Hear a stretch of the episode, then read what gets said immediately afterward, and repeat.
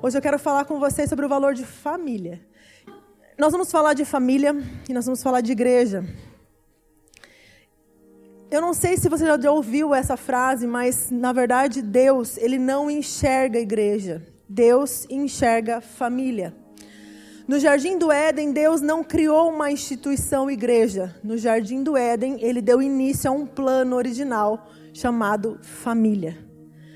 Então, tudo que se relaciona ao plano de Deus é sobre família. Deus começou uma família na terra, ok?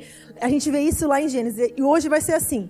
Uh, o Michel ele tem um estilo de pregação. O Michel pega um versículo e ele vai com um versículo até o fim da pregação. Eu pego uns 20 versículos porque eu amo passear na Bíblia. Então esse é meu estilo e hoje a gente vai passear na Bíblia, tá? Mas se você para a gente poder acompanhar, a gente vai colocar aqui no telão. Anote os versículos para que você possa detalhadamente ler em casa, estudar um pouquinho mais, se aprofundar. Então faça suas anotações aí. Então anote aí Gênesis 1, 26. A gente vai, o primeiro texto que a gente vai ler vai ser Gênesis 1, 26. E Gênesis 1, 26 está falando então da criação do homem no jardim do Éden. E Deus disse: façamos o ser humano a nossa imagem conforme a nossa semelhança. Quando nós olhamos esse versículo, nós entendemos o coração de Deus. Quando Deus sonhou algo, ele executou esse projeto chamado humanidade, ele criou o homem. Mas ele criou o homem à sua imagem e semelhança. Quando nós olhamos aqui esses, essas, essas palavras, façamos e nossa, nós vemos algo muito interessante. Deus não estava só no momento da criação. Deus, ele chama tá? Deus Pai, está Filho e o Espírito Santo nesse momento da criação. Então Deus chama a sua família celestial para constituir uma família terrena. Quando o homem foi criado, quando a família foi criada, houve um modelo, um molde, que era a família celestial. Então a família ela foi criada com um molde divino, uma representação do divino. Quando Deus cria a família, Ele cria algo para ser a representação, a revelação da natureza de Deus. Então, a família é a revelação da natureza de Deus. O plano de Deus, então, sempre foi família. Deus começa então com Adão e Eva. E vocês conhecem a história, Adão e Eva, eles pecaram, então eles falharam. Então Deus tenta com Noé, depois com a família de Noé, mas também foi uma família que falhou. Depois Deus então tenta com Abraão. Deus chega para Abraão e fala: Abraão, eu vou te dar um filho. Você vai ter uma descendência muito grande. Eu vou te dar um filho. E Abraão então começa a esperar por essa promessa, esperar por esse filho. E ele já começa a perceber então que ele já é de idade, Sara também já é de idade e ainda assim estéreo. Ele falou assim: essa promessa nunca vai acontecer, eu vou dar uma forcinha. Eu vou pegar a serva de, de, de da Sara e vou ter uma relação com ela para poder dar um descendente que Deus prometeu. Ele deu, resolveu dar uma mãozinha para Deus. E quando Abraão tenta dar uma mãozinha, um jeitinho no cumprimento da promessa, ele acaba criando a maior divisão de povos do Oriente que existe. Se existe briga no, Oriente, como a gente tem visto agora nos noticiários, é por conta dessa decisão de Abraão de dar uma mãozinha para Deus. Fica aqui uma dica, né? Quando Deus te dá uma promessa, não apresse. Tem tempo certo para o cumprimento dela. Quando a gente coloca a mão, a gente acaba estragando. E Abraão fez isso, então ele também falhou. Então Deus agora tenta com Jacó. Mas dentro da família de Jacó houve tanta divisão tantas preferências, que essas preferências então trouxeram graves consequências. Então, nenhuma dessas famílias conseguiram representar o que Deus queria.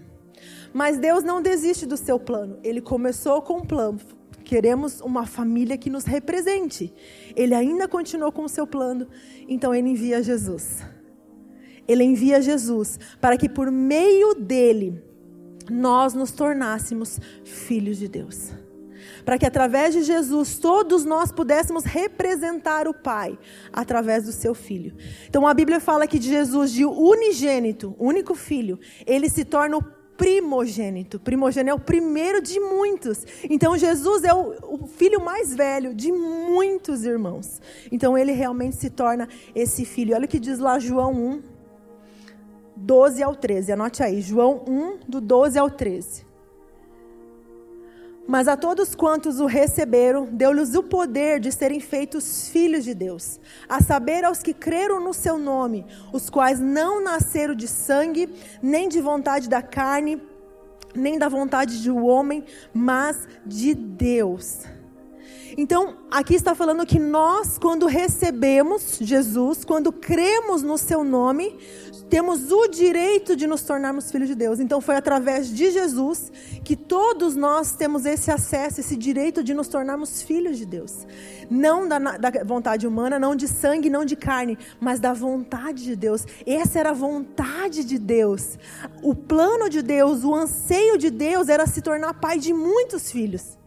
Deus quer um, uma, na verdade, Deus quer uma multidão de filhos. É isso que está no coração de Deus.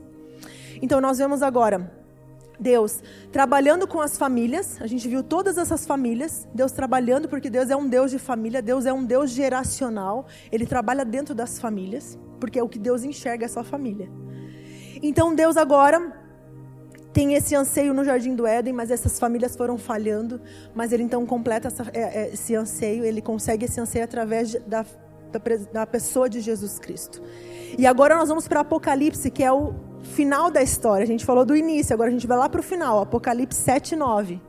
Apocalipse 7, 9 diz assim: Depois dessas coisas, vi e eis que grande multidão que ninguém podia contar, de todas as nações, tribos, povos e línguas, em pé diante do trono e diante do cordeiro, vestidos de vestes brancas com ramos de palmeiras nas mãos. Agora então a gente está falando de Apocalipse, a gente foi de Gênesis a Apocalipse, agora a gente está falando do fim. Sabe qual é o fim? Sabe qual é a visão do fim? Sabe o que Deus tem na mente dele? É essa visão aqui que ele mostra para João uma grande multidão em pé diante do Cordeiro, de toda a tribo, nação, povos e línguas. É isso que Deus anseia, Ele quer ser pai de uma multidão de filhos. Ele quer muitos filhos. Agora, como que isso aqui é possível? Como é que essa visão, como esse anseio do coração de Deus é possível? Vários povos, línguas, pessoas diferentes serem um só. Como que isso é possível? Se eles forem filhos do mesmo pai. Então, quando nós aceitamos Jesus, quando nós recebemos Ele, quando nós cremos no Seu nome, nós todos nos tornamos filhos de Deus. E isso que nos conecta, como família. É isso que faz essa conexão acontecer. Então nós somos chamados para fazer parte da família de Deus. Gente, isso é tão grandioso. Isso é tão grandioso. Poder fazer parte da família de Deus. Daí lá em Apocalipse 19, do 6 ao 9. Apocalipse 19, do 6 ao 9. Olha só. Então ouvi o que parecia ser a voz de uma grande multidão.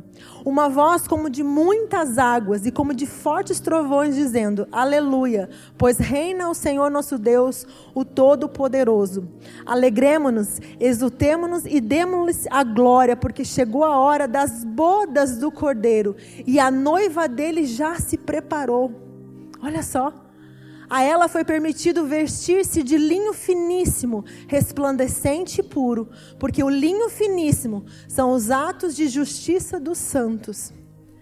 Agora, João está tendo uma visão de, uma, de um casamento. Percebam bem, a gente começa com uma família no jardim do Éden e a gente termina em Apocalipse com um casamento, porque Deus enxerga família. O coração de Deus é família. Vocês estão entendendo? Deus não enxerga uma igreja instituição, Deus enxerga uma família.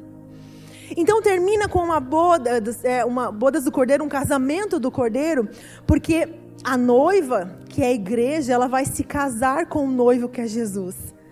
Porque essas analogias que a gente está vendo Deus aqui na Bíblia, que a gente vê essas analogias e esses simbolismos, né, dessa relação da igreja com noiva, de casamento, por quê?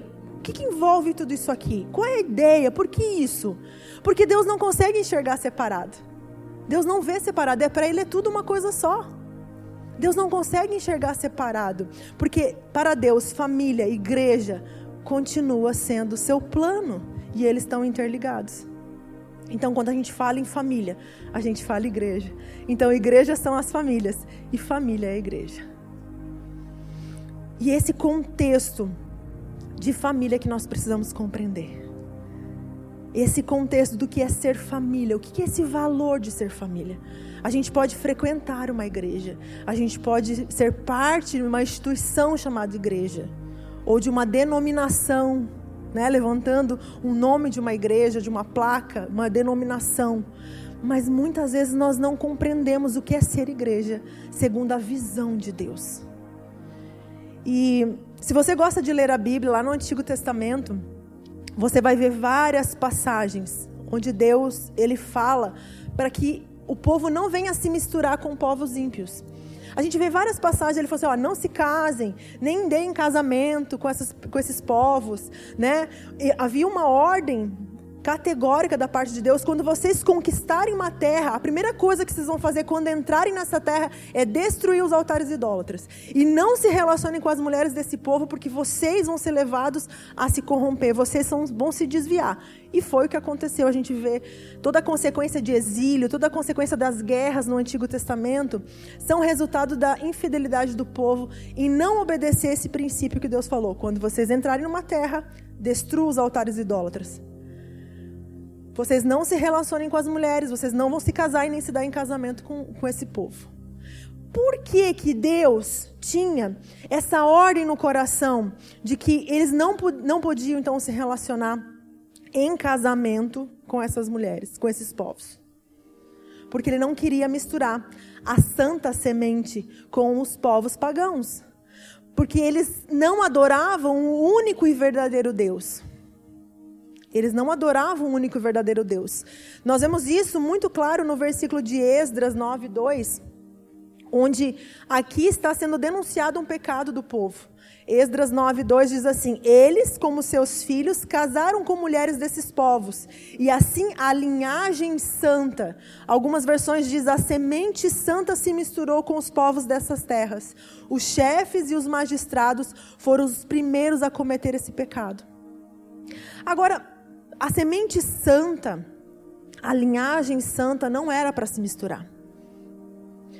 Porque o projeto de Deus era uma família, segundo a imagem e semelhança do Deus único e verdadeiro. Quando eles se misturavam com povos que adoravam outros deuses, principalmente o deus dos Egito, quando eles estavam escravos, né, que agora recentemente teve uma novela falando sobre essa questão, e muitos assistiram e entenderam um pouquinho do contexto que aconteceu na saída do Egito, dos dez mandamentos, ou dos, das dez pragas. Então, ali você vê realmente retratado o que, que aconteceu dessa mistura quando um povo de Deus, quando um povo se misturava com esses povos, eles se corrompiam, corrompiam o coração. E eles passavam não mais a adorar o único Deus verdadeiro. E era isso que Deus não queria. Ele não queria que esse povo se misturasse, porque o coração, o anseio de Deus era um povo santo, com um DNA divino. Esse foi o projeto original.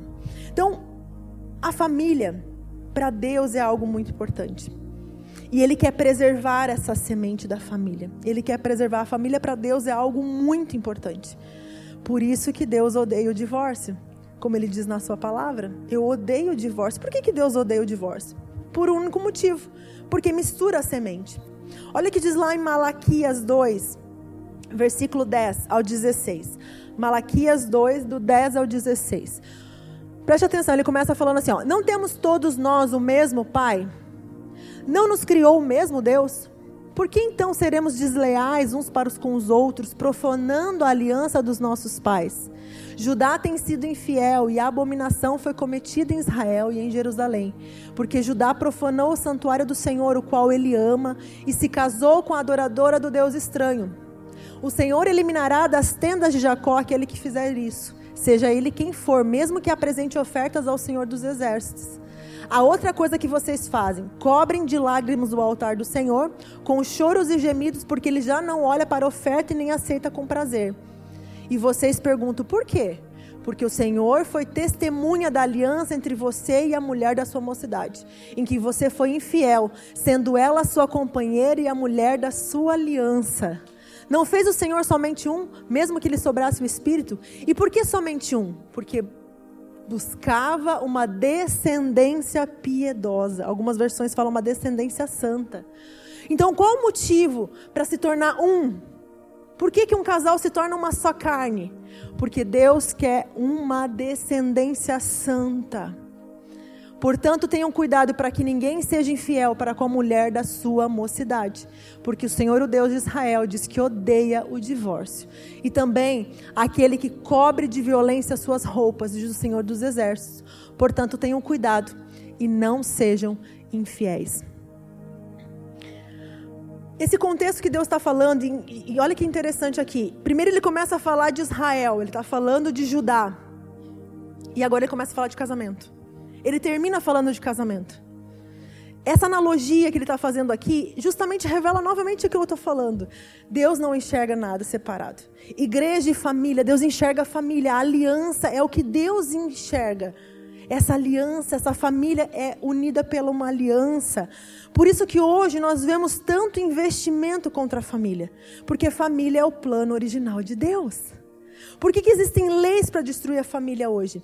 Porque a família é o anseio do coração de Deus. É o pulsar do coração de Deus. Deus enxerga a família. E Ele quer uma família santa. E por isso há tanto investimento então para a destruição da família. Por quê? A família é um instrumento para trazer a revelação mais profunda da Trindade, de quem é o Deus Pai, Filho e o Espírito Santo. Ele traz a revelação de quem Deus é de uma forma mais profunda. Deus quer se revelar através das famílias. Deus quer se revelar através da igreja, da família espiritual.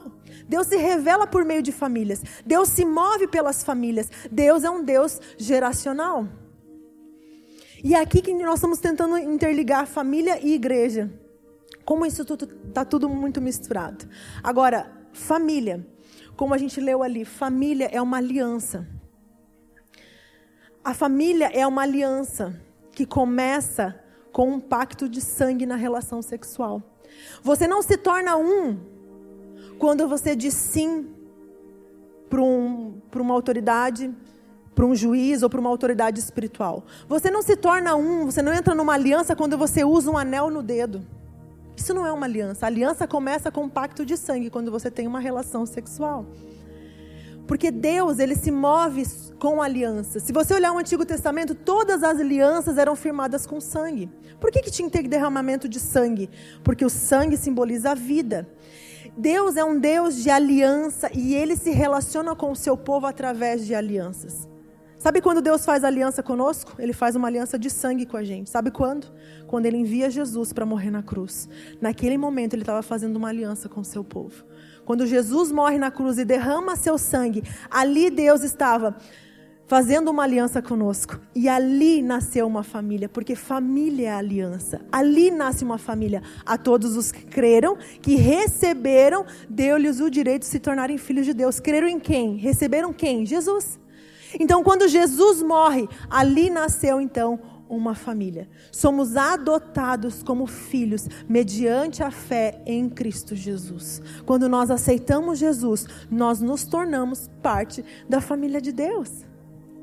Através desse sacrifício, através dessa aliança, desse compromisso de Deus. Porque Deus é um Deus de aliança.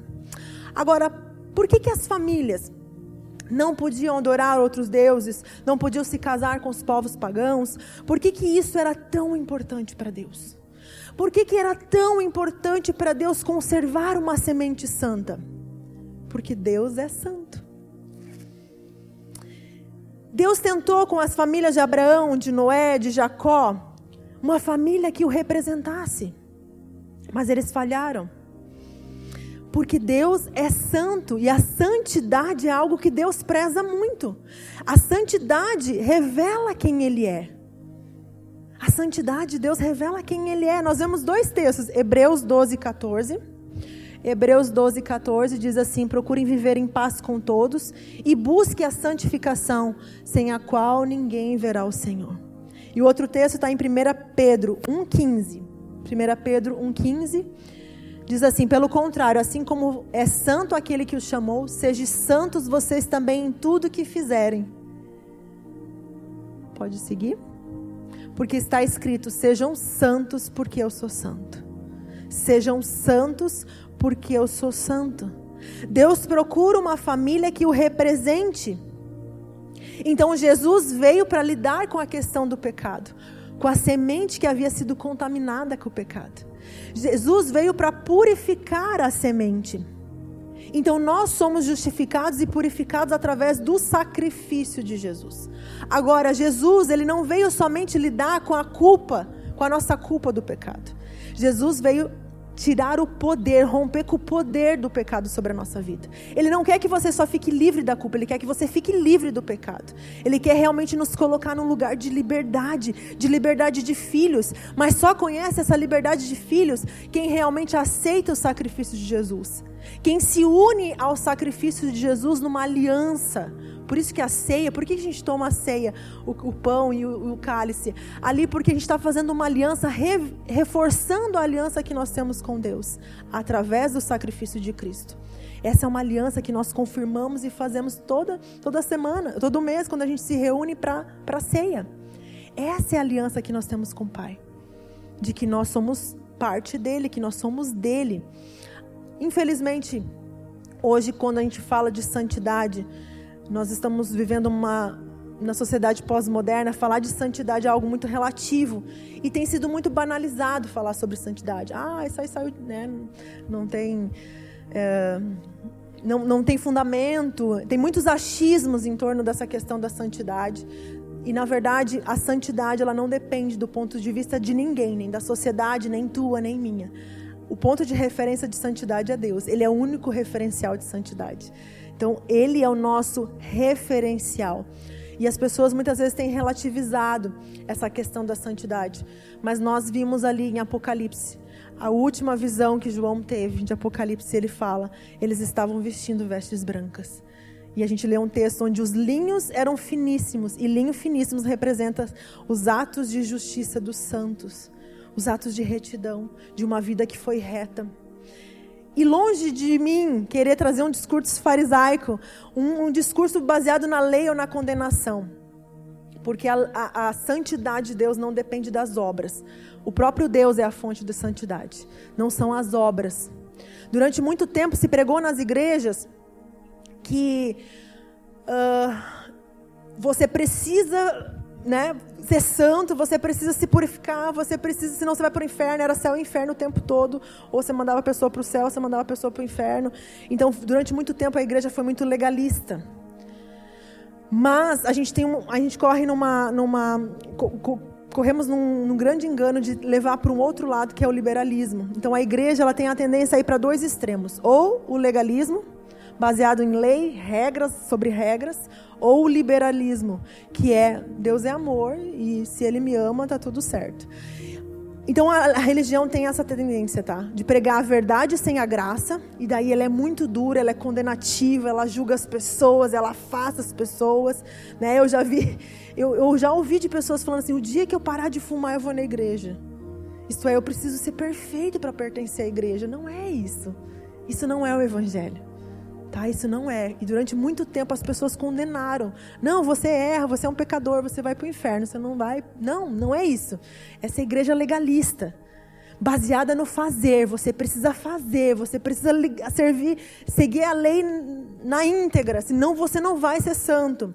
E as pessoas se esforçam para seguir aquilo e elas não conseguem alcançar esse estado de, de perfeição, de santidade, elas desistem, elas pulam fora.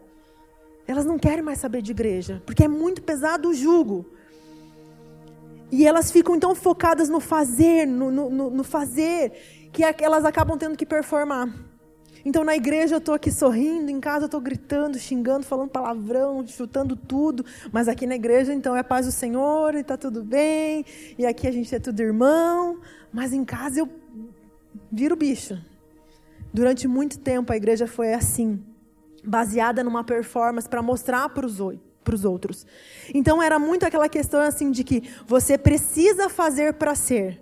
Então eu preciso fazer, fazer tudo certinho para ser amado. Eu preciso fazer tudo certinho para ser aceito, senão eles não vão me aceitar. E essa é uma igreja então legalista.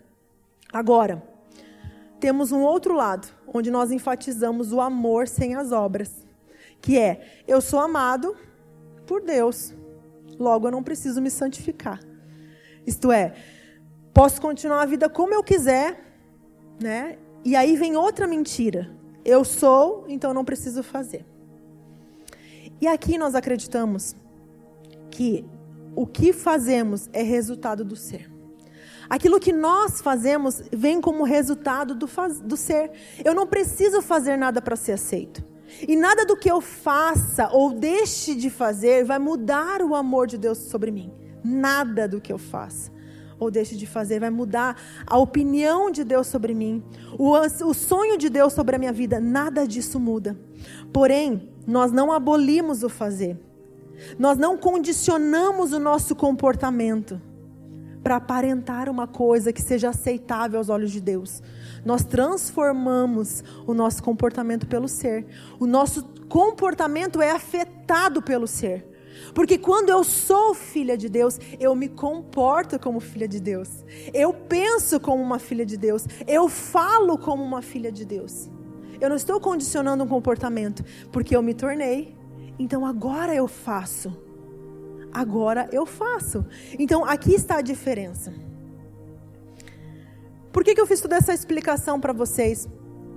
Porque eu quero confirmar algo de que a eclésia, a igreja, eclésia, igreja em grego, é o oikos, é a família de Deus. É assim que Deus enxerga. Eclésia é o oikos de Deus, está lá em 1 Timóteo 3,15. 1 Timóteo 3,15, olha o que diz lá. Mas se eu demorar, você saberá como se deve proceder na casa de Deus. Casa é oikos, é família, casa, que é a igreja, a eclésia do Deus vivo, coluna e fundamento da verdade. Você saberá como se deve proceder na casa de Deus, que é a igreja do Deus vivo. Então a família, a eclésia, é o oikos de Deus. Então, como que nós aprendemos a ser igreja? Como que a gente aprende a ser igreja? Sendo família. É muito simples. Como que a gente aprende a ser igreja? Sendo família. E quando a gente fala do, desse valor família, quando nós falamos de família, todos nós temos necessidade de família. Todos nós. Porque a família é aquela é a base fundamental do indivíduo, é onde o, ser humano se desenvolve integralmente. A família, ela, é, ela gera identidade, ela gera alicerce, ela gera, gera proteção. É na família onde esse cuidado é, que a gente tem os primeiros cuidados da primeira infância, esse contato, é onde você aprende valores, é onde você aprende a moral. A família é onde você recebe todas as informações que você precisa para a vida. Lógico que você vai adquirir em, outras, em outros ambientes, em outros grupos, mas a família é o principal, ela é a base fundamental do ser humano, do desenvolvimento dele como pessoa. Onde ele aprende os sentimentos, onde ele aprende a se relacionar, onde ele aprende a falar. A família é ali onde nasce tudo, onde gera um ser humano. E esse é o propósito de Deus, porque nós nunca não fomos criados por Deus para viver isolados. Nós somos criados seres relacionais. Tanto que lá no jardim do Éden, quando Deus olha para o homem, ele fala assim, olha para Adão, ele fala: "Não é bom que o homem fique só. Eu vou fazer para ele uma ajudadora, uma companheira". Porque ele olhou para o homem, ele viu a solidão e ele falou assim: "Não, o homem não é para ficar só".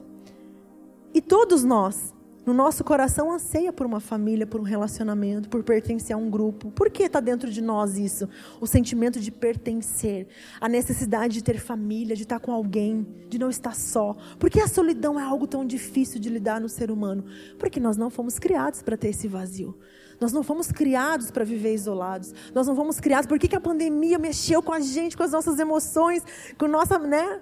Com os nossos pensamentos, com tudo. Porque nós não fomos criados por isolamento. Nós somos seres relacionais. Deus colocou isso dentro de nós.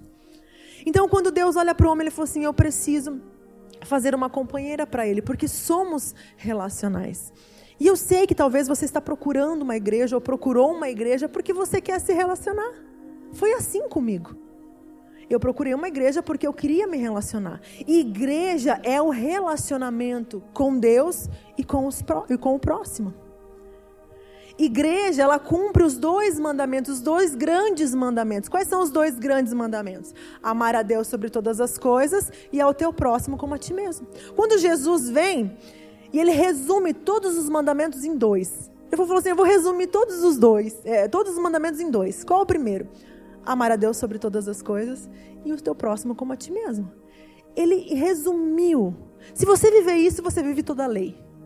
Ele falou ainda mais. Se você conseguir viver isso, você vive toda a lei. Relacionamento com Deus e relacionamento com o próximo. E é isso que nós queremos viver como família. E é isso que nós queremos viver como valor de família aqui na nossa igreja. Relacionamento com Deus e relacionamento com o próximo. Nós ensinamos muito, que é um dos valores que a gente tem aqui, que a gente vai falar depois, é sobre intimidade com Deus. A gente ensina muito as pessoas a se relacionarem com a palavra, oração. Isso é uma coisa que a gente ensina muito, a adoração. É algo que a gente valoriza muito, a intimidade com Deus. Mas também a gente precisa ensinar as pessoas a se relacionarem aqui na, na horizontal. As pessoas aprenderem a se relacionar como igreja. E nós, como família Greenhouse, nós não somos uma família doriana a família é perfeita. Na verdade, nenhuma família é perfeita. A tua família não é perfeita, a minha família não é perfeita. Até tem uma frase que fala sobre a igreja perfeita, né? A igreja perfeita diz que um dia que você encontrar a igreja perfeita, quando você começar a frequentar ela, ela vai deixar de ser perfeita. Porque na verdade não existe igreja perfeita. A igreja é composta por seres humanos imperfeitos, então ela não consegue ser perfeita. Nenhuma igreja. Então, se você está procurando uma igreja perfeita, sinto muito, aqui não é. Você não vai encontrar aqui, porque nós não somos perfeitos. Né? Realmente, essa igreja perfeita não existe. Mas tem algo que precisa ser perfeito, que está lá em Colossenses 3,14. Colossenses 3,14 diz assim: Acima de tudo, porém, esteja o amor que é o vínculo da perfeição. Acima de tudo, porém, esteja o amor, que é o vínculo da perfeição. Tudo pode ser imperfeito, mas o amor não pode. O amor não pode falhar. O amor não pode faltar. As pessoas, elas vão falhar, mas o amor não pode. Porque a, a, o amor cobre uma multidão de erros, a Bíblia diz. Então o amor não pode faltar. As pessoas vão falhar, as estratégias falham, a gente muda de estratégia, a gente faz de um jeito, depois tem que fazer de outro. Ok, mas o amor não pode falhar. Isso não pode faltar.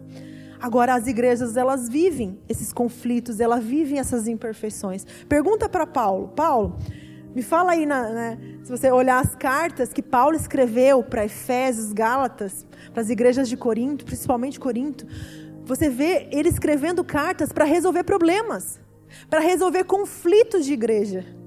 As cartas que nós lemos aqui no Novo Testamento, de depois dos evangelhos, dos quatro evangelhos, todas as cartas de Paulo são para resolver conflitos, porque as igrejas tinham conflitos e a nossa igreja tem também. Essa semana a gente teve que resolver um conflito, um conflito em um dos nossos grupos. E tá tudo bem. Porque são, quando coloca pessoas imperfeitas se relacionando, vai dar conflito. Coloca pessoas imperfeitas para se relacionar num grupo. Vai dar. Eu tenho uma opinião, você tem outra, e aí começa. Mas o que me mostra o modo como nós lidamos em templos de discórdias e de conflito é que vai revelar se nós somos unidos ou não. Se nós temos compromisso um com o outro ou não. É nesses momentos que eu gosto, não que eu queira isso, mas isso me mostra se a gente realmente vive unidade e vive compromisso. Sabe por quê? Porque eu não abandono minha família no primeiro conflito que eu enfrento. Se eu brigasse com o Michel e eu falar, Michel, então agora eu estou te abandonando, vou abandonar os nossos filhos, porque a gente está numa discórdia, a gente não está se entendendo, eu vou te abandonar. Imagina se eu fizesse isso.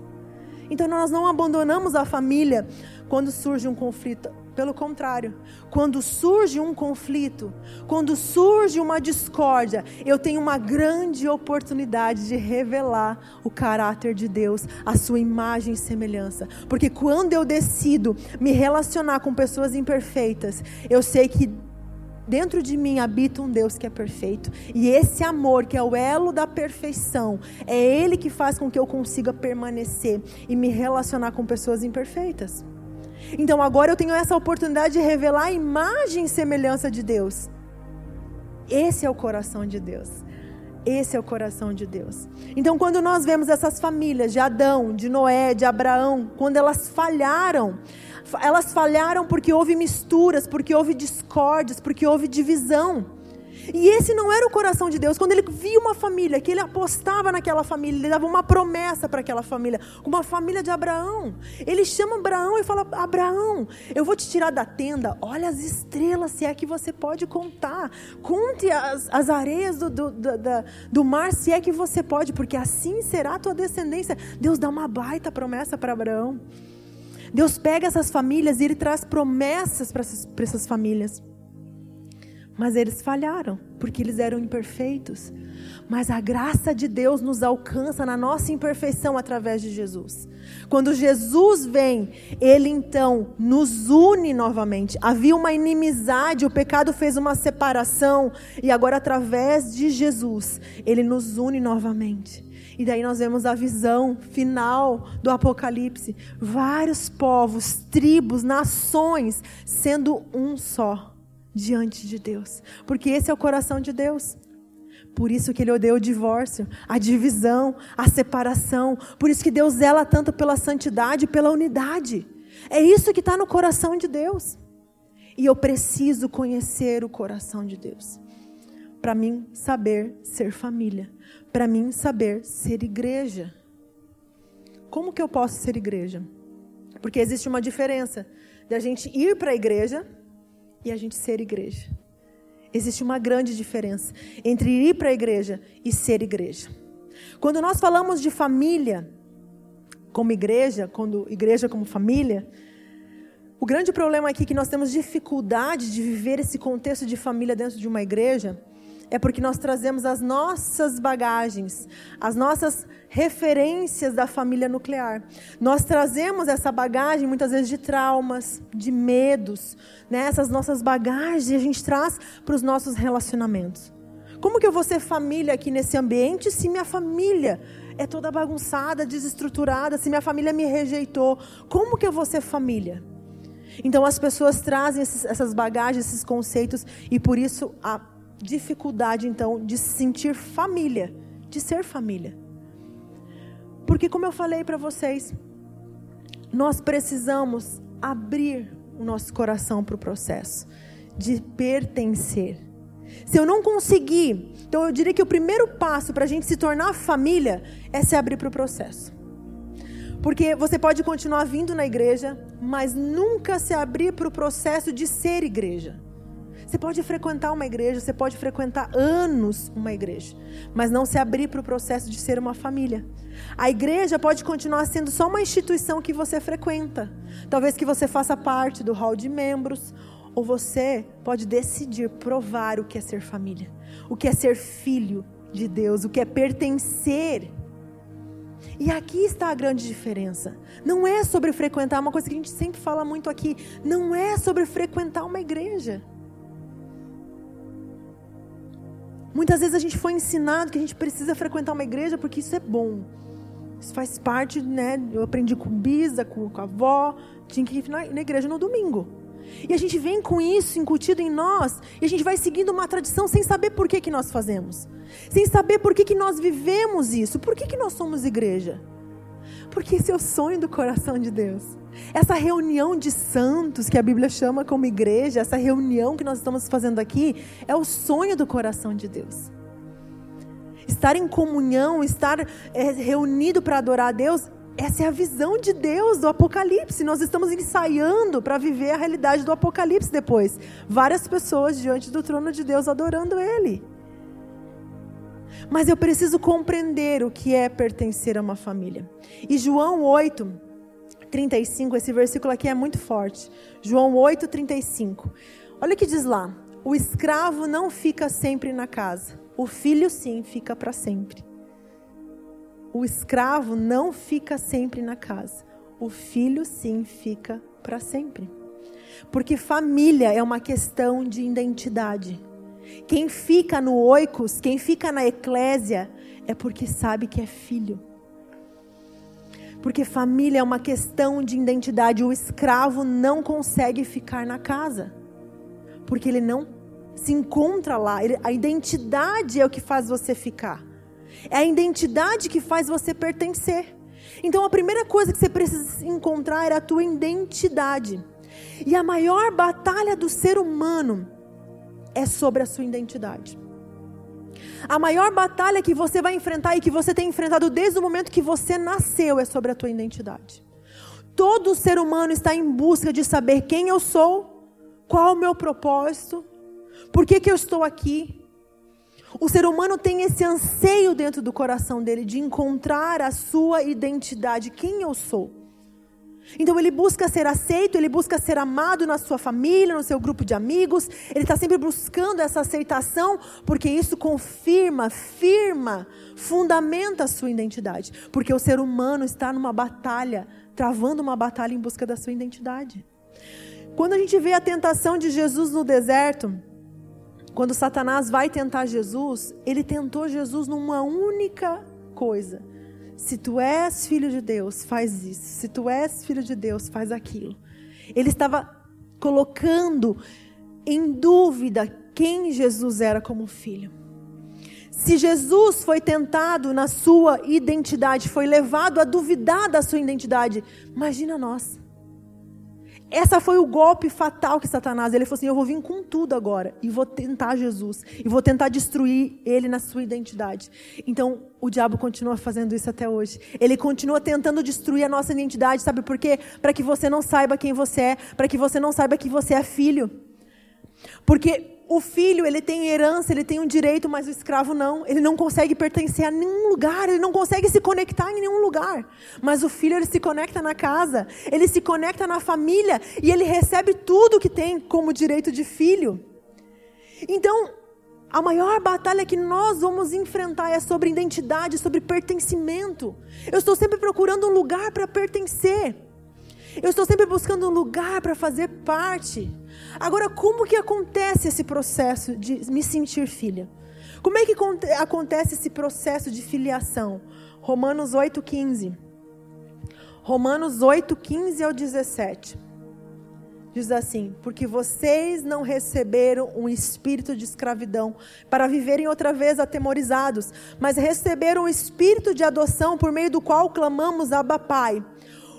O próprio Espírito confirma ao nosso espírito que somos filhos de Deus. E se somos filhos, somos também herdeiros, herdeiros de Deus e cordeiros com Cristo. Se com Ele sofremos, para que também com Ele sejamos glorificados. Quem vai testificar no teu coração de que você é filho é o próprio Espírito Santo, que confirma no nosso coração que somos filhos. Agora, a minha pergunta é: você já recebeu essa testificação no seu coração? Porque você pode estar frequentando uma igreja há anos e você não ter isso testificado ainda no teu coração. Você precisa passar por essa experiência. Sabe por que nós temos uma parábola, a parábola do filho pródigo? Nós temos dois irmãos, o, o irmão mais novo, ele pega a herança dele e ele vai pelo mundo. Ele gasta tudo. Ele se sente tão filho que ele se sente no direito de pegar a herança dele e vazar. Ele foi para o mundo. Foi viver a vida. Mas o filho mais velho ficou na casa do pai. Ficou servindo o pai, ficou ajudando o pai. Mas ele não se sentia filho. Ele se sentia escravo. Eu, eu, eu trabalho que nem um escravo para ti. Nunca tu me deste um cordeiro para me festejar com os meus amigos. E o pai responde: Como? Tudo que eu tenho é teu. Tudo que eu tenho pertence a você. Mas ele se sentia escravo. Ele estava na casa, mas ele não pertencia à casa, porque a identidade dele não era de filho, era de escravo. Você pode estar anos frequentando uma igreja e você não se sentir parte dela, você não se sentir filho. E essa é a maior tragédia que você pode viver, porque você está abraçando uma religião. Você não está vivendo relacionamento, porque igreja é família e família é relacionamento. Você só vai desfrutar de toda a herança da família de Deus quando você se tornar um filho. Porque o escravo não tem direito na herança, mas o filho tem. E muitas vezes nós não conseguimos acessar isso. A gente olha para o lado e fala: nossa, aquela pessoa está acessando tantas coisas em Deus na adoração. Ela acessa tantas coisas em Deus na ministração da palavra. E eu estou aqui a ver navios, não estou entendendo nada. Mas você precisa se abrir para o processo de pertencer, de se encontrar nesse lugar de filho, de, da sua identidade de filho.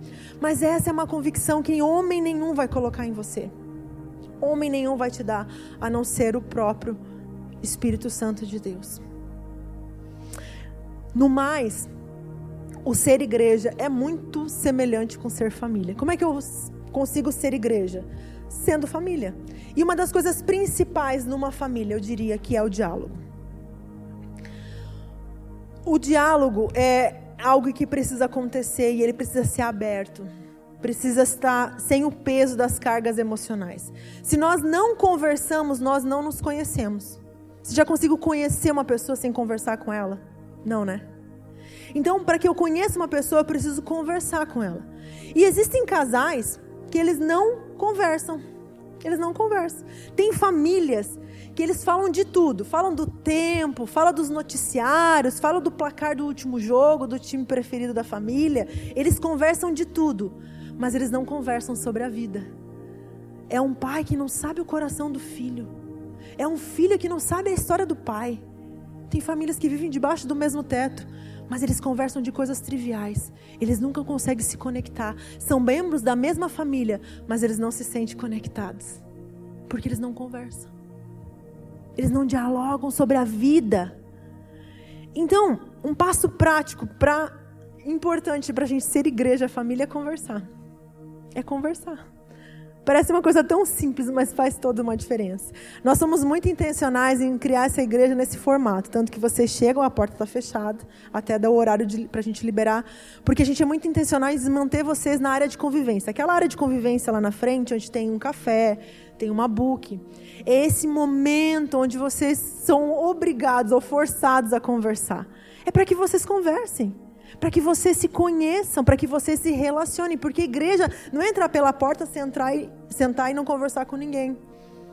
Que muitas vezes a gente quer sair assim, não quero que ninguém me veja, né? Mas igreja é relacionamento, então a gente realmente quer forçar essa convivência para que vocês comecem a conversar, se conhecer. Eu não consigo conhecer vocês. Hoje de manhã a gente teve um momento com essas pessoas novas que estão chegando na igreja e muitas delas eu nunca tive a oportunidade de conversar e conhecer a história de cada um, como cada um chegou ali, foi tão especial. Mas nós conversamos, é assim que a gente se conhece. Então nós precisamos conversar para se tornar família. Outro passo importante é conviver não só frequentar, mas conviver. Tem uma diferença aqui. Porque eu não apareço só nas festas, nos eventos da minha família, tiro uma foto e vou embora. Eu convivo com a minha família. Então, uma igreja, família, ela não é só nos domingos. Igreja, família não pode se relacionar só nos domingos. Igreja, instituição se relaciona só nos domingos. Igreja, instituição. Mas aí você está se relacionando só com a instituição. Mas igreja, família, ela se encontra em outros momentos. Você não pode dizer que pertence a uma família só por frequentar os cultos. Por isso que também nós somos intencionais em ter grupos de conexões, que a gente chama de células ou pequenos grupos. Nós temos nossos cursos, que é o momento onde você conecta, conecta com outras pessoas. Nós temos eventos para mulheres, homens, jovens, que são momentos onde a gente conecta com faixas etárias né, parecidas. Nós temos nossos grupos de voluntários, que é para aumentar a convivência, porque conviver é muito importante. E, e muitas pessoas olham de fora esse grupo de voluntários que servem a casa e pensam assim: ah, eles, nossa, eles trabalham para casa. Como eles trabalham, né? Porque estão sempre ativos, né? Vocês veem eles servindo e para lá e para cá, ajudando a servir tantas coisas. E vocês devem pensar: nossa, como eles trabalham para casa. Na verdade, o que eles encontraram foi um lugar de filhos. E o que eles fazem, eles servem como resultado de quem eles são. Porque eles encontraram uma família para pertencer. Eles não são pagos para fazer o que eles fazem eles fazem porque eles são. Eles são filhos. E porque eles são filhos, eles amam o que eles fazem. Eles encontraram o lugar deles. Eles não são forçados a fazer o que eles fazem. Mas eles estão todos, todo domingo, aqui, sorrindo para vocês quando vocês chegam. E vocês já têm um encontro com Deus já a partir do sorriso, de uma boa noite, de um abrir de porta. Eu acho tão especial o senso de propriedade que eles têm da casa. O senso de pertencimento que esses voluntários têm. Porque eles são parte da família. Eles são parte, é deles. E eles zelam por, por essa casa. Eles zelam pela família porque eles pertencem a ela. A gente zela pelo aquilo que é nosso. Aquilo que não é nosso, a gente não dá valor. Mas aquilo que é nosso, a gente sabe preservar e zelar. Então, para ser família também, um outro passo importante é andar em unidade. Um casamento, ele para dar certo, ele precisa ter unidade. Uma família, para dar certo, ela precisa andar num só propósito. Como Jesus, né, quando, né, na Bíblia Deus colocou lá que o homem deixará pai e mãe e se tornará uma só carne, se unirá à sua esposa e se tornará uma só carne. Como que essa unidade acontece? Gente, olha o que diz lá em Filipenses 2, do 1 ao 2. Filipenses 2, do 1 ao 2. Portanto, se existe alguma exortação em Cristo, alguma consolação de amor, alguma comunhão do Espírito, se há profundo afeto e sentimento de compaixão, então completem a minha alegria, tendo o mesmo modo de pensar, tendo o mesmo amor e sendo unidos de alma e mente. Esse é o anseio de que realmente possamos estar conectados num só coração e numa só mente.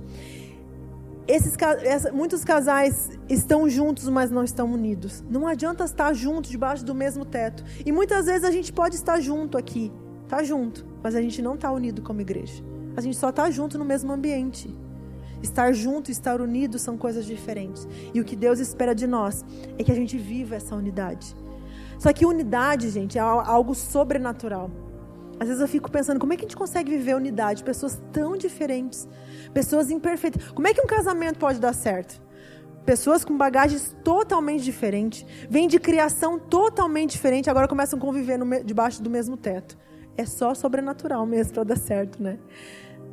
É algo sobrenatural, não tem como explicar. Como é que uma igreja dá certo? Pessoas convivendo diferentes, com bagagens culturais, bagagens religiosas diferentes. Como é que faz esse negócio dar certo? É só Deus. Porque é algo sobrenatural, algo que Ele gera. Mas da nossa parte, nós temos que fazer isso. Tendo um só. Unidos de alma e mente, tendo um só coração e um só pensamento. Essa é a nossa parte. Então, a resposta para que isso dê certo é a unidade.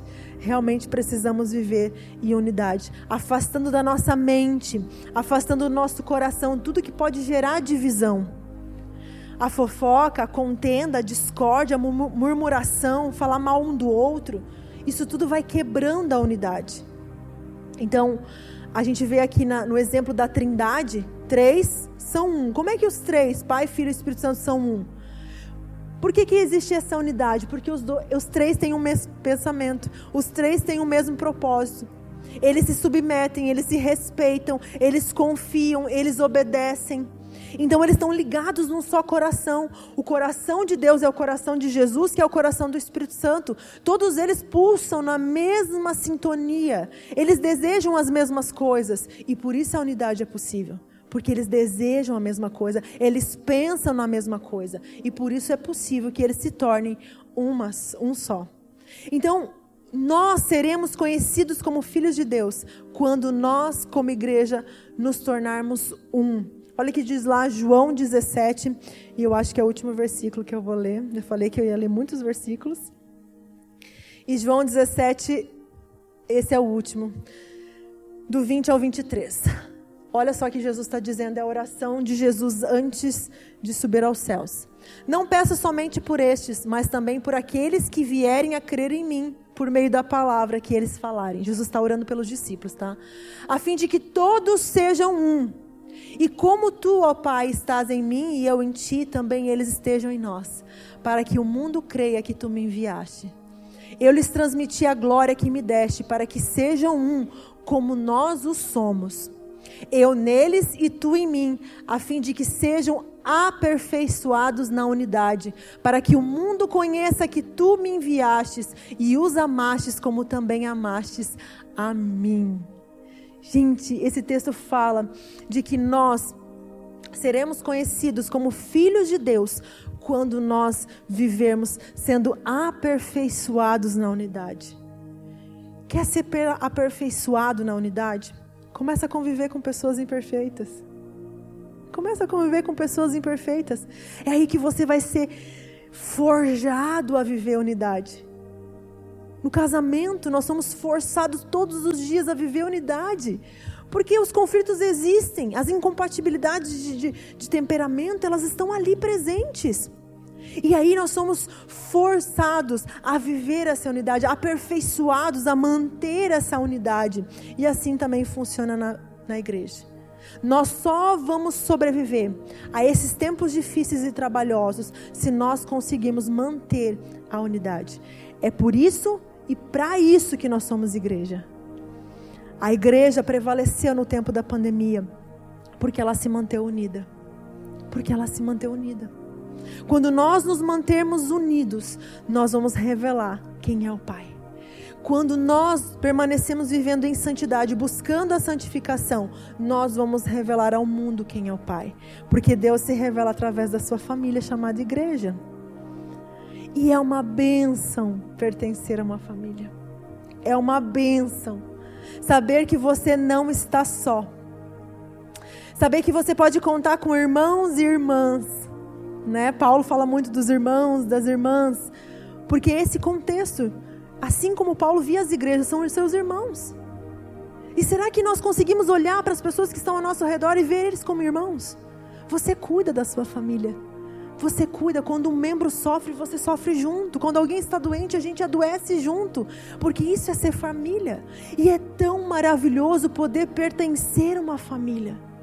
Mas nós vemos muitas vezes com os nossos medos o medo de pertencer, o medo de se entregar, o medo de ser machucado novamente, porque nós somos machucados na família. E a gente tem muitas vezes medo. Tem pessoas que chegam aqui que foram machucadas em outras igrejas, que foram machucadas pela religião, pela instituição igreja. Mas a família de Deus é onde nós conhecemos o amor verdadeiro, o amor perfeito do Pai que é perfeito. A igreja é esse lugar onde nós ensinamos as pessoas a acessar o coração do Pai. Nós não estamos aqui ensinando uma religião para você. Nós não estamos aqui ensinando uma tradição para você seguir, uma nova tradição diferente da qual você foi criado, o que você aprendeu. Nós queremos ensinar você a acessar o coração do Pai. A você se sentir filho, porque não há maior bênção no mundo do que se sentir filho amado órfãos do mundo sendo acolhidos na família espiritual. A Bíblia diz que Deus faz o órfão viver em família. Muitos perdidos, muitos procurando uma resposta, encontram essa resposta numa família espiritual. Porque o coração de Deus é um coração de família. Mas você precisa se deixar ser acolhido. Você precisa se deixar ser amado. Sabe quando uma pessoa é amada? Quando ela se deixa ser amada. Tem pessoas que levantam barreiras para se proteger, são fortalezas onde elas se escondem, onde elas se protegem. Elas querem porque o coração clama por relacionamento, o coração está ansiando por relacionamento de família. Ela quer se entregar, mas os medos não permitem. E as barreiras começam a ser levantadas e a pessoa nunca se sente parte. Nunca se sente parte. Você só vai entender o que é ser filho quando você entender que você tem um pai. E um pai que é perfeito. Você só vai se sentir filho quando você tiver essa revelação no teu coração. É mais do que uma informação, é uma revelação. Porque você pode ouvir mil sermões falando, mil pregações falando quanto você é amado, quanto você é filho. Você pode ouvir canções falando que você é amado. E mesmo assim você não se sentir pertencente. Até que você abra o seu coração e isso comece a fazer sentido para você. Para que você pertença a uma família, você precisa primeiro encontrar sua identidade de filho. Você precisa saber quem você é não por informação, mas por uma revelação.